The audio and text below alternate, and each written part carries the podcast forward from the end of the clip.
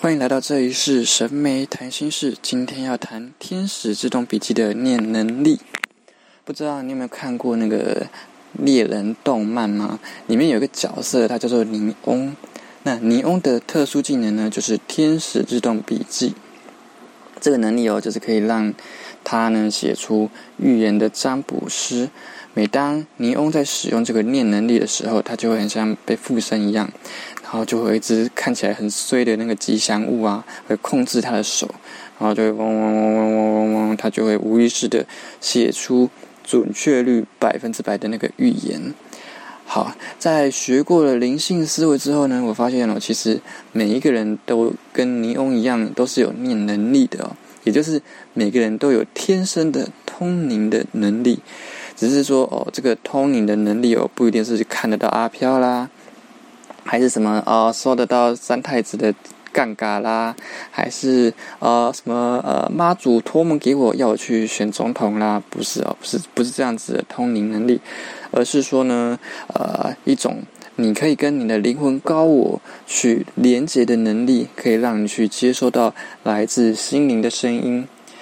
在你进入通灵的状态的时候啊，你就会进入心理学上所说的心流的状态，也就是你会享受在其中，并且忘记时间的流动。那你会非常的专注在做一件事情上面，简直呢就像是进入了一个全自动的飞行模式一样。你会觉得呃非常的满足，并且充满了能量。我们呢不妨也把它叫做是尼翁状态好了。或者说呢，哦，你是被你自己的内在神性给附身了，也是可以啦。好像我个人来说，啊，不管过去啊是画画嘛，还是在写诗创作之类的，甚至是跳舞啊，我就会进入这种尼翁的状态，就很像整个人哦，跟某一种电源哦接在一起。那这个时候啊，我的灵魂就像是弓。我呢就是兽，我就会一直的持续下，持续下载那个弓的那个能量，我就被我的灵魂给充满了，然后我就会透过我的笔啦，或是我的肢体去流动它，直到了我觉得哇心满意足了，kimoji 了为止。那这些感受呢，这些感觉，也就是灵魂的语言。其实每个人呢与生俱来都有他的念能力，而且每个人都有不一样的展现哦。呃，就像尼翁，他呢就是展现出了哦，他有占卜师的这个能力。那吴宝春呢，则是展现出他做面包。那董阳之呢，就是呈现在他的书法上面。像我朋友啊，他就是很喜欢烘焙。那他跟我说，他只要看到那个慢面包啊，慢包，看着那个面包呢，就是。在烤箱里慢慢的膨胀起来，它就有很多粉红色的小泡泡就啵啵啵啵就冒出来。那其他的，不管像是插花啦、听歌、写歌、运动、弹奏乐器，或者是什么啊解数学题哦，反正哦，只要是任何让能够让你沉醉在其中的，来达到这个天使自动笔记的状态哦，都可以算了。只要不要是这种嗑药的就好。那这个尼翁的状态哦，其实呢可以去去聆听到一个更细致的状态。就像我的朋友，他就是有一天就听到脑海里面有一个声音说啊出车祸了，然后他没没没想到没多久之后，他就是听到说哎他的朋友出车祸的消息。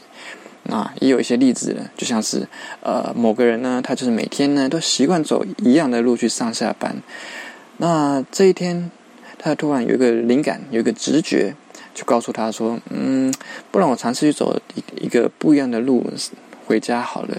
结果就很巧不巧的遇到了他这辈子最爱的人，甚至跟这个人共度了一生。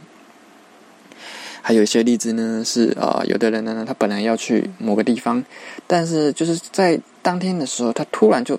有个感觉，就啊不太想去。那也就很巧不巧的，非常神奇的，他呢就避开了刚好发生在那个地方的大灾难。这些都可以说是灵魂的语言。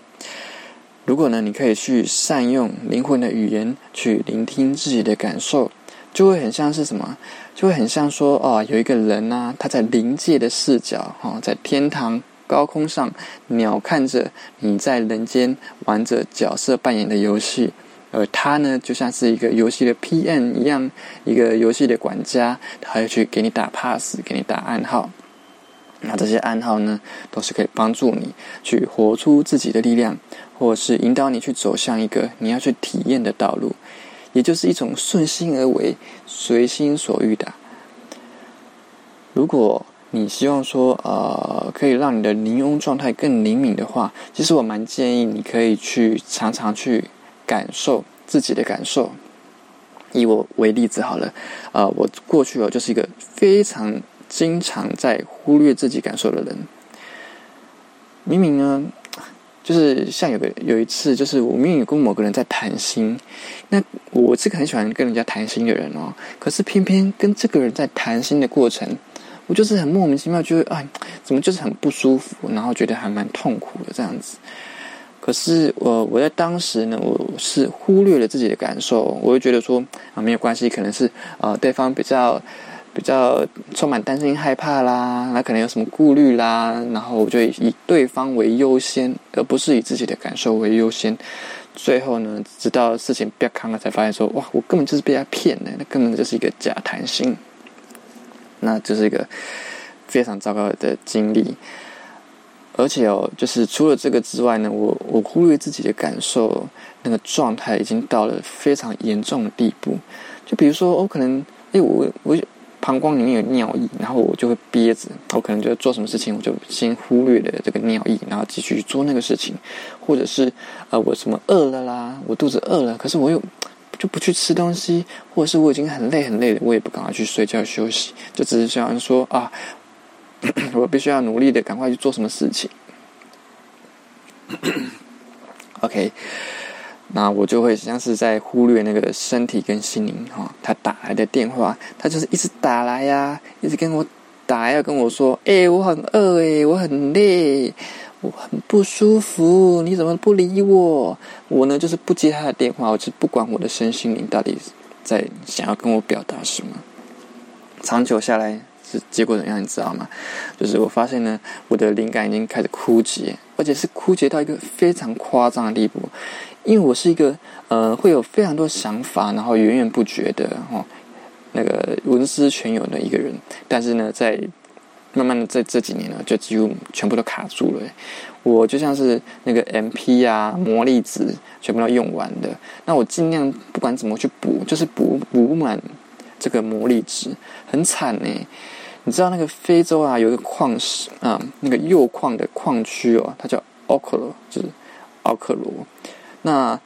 当呃。这个矿，呃，当人们用这个矿石呢去做核能的发电的时候，发现根本，哎，根本就没有办法发电呐，才发现说，哦，这边多数的铀矿都已经被用过，都已经被发电过了，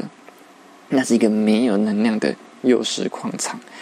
我觉得我这呃前几年以来，就几乎就像是一个奥克罗的矿场，就整个人都没有生命力啊，才惊觉说，哇，完了，完蛋，嗯，汤。你谈个安妮，不能再这样下去了。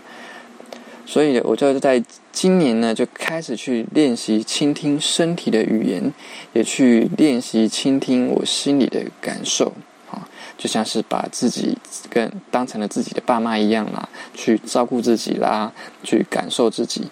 那慢慢的哦，就有一些感觉就回来了。啊，少年足球有没有？大师兄回来了，我感觉全都回来了。哇哦！在这个自我照顾的过程，开始产生一些奇妙的变化，就也就是这个 podcast，像是我第一个 podcast 的分享，也就是呃从灵性看走进的教育这一部，这呃这部 podcast 呢，也就是在某一天晚上呢，我就跟自己说，哎，我实在是想要做身心灵的分享。那最近那个 podcast 开始变得爆红了起来，我我也许可以试试看去做这个东西。